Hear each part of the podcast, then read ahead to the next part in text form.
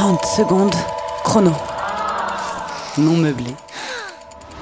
Alors j'avais 18 ans, je sortais de la bibliothèque universitaire, j'étais dans le métro et je faisais du eye contact très très très appuyé avec un garçon qui était très beau et il m'a fait signe de descendre du métro au moment où il est descendu du métro et je l'ai suivi en silence jusqu'à son appartement. C'était un appartement dans lequel il y avait aucun meuble et pas d'électricité parce qu'il déménageait le lendemain. J'ai eu très mal, il m'a pas très bien préparé et j'ai vomi dans sa cage d'escalier. 30 secondes.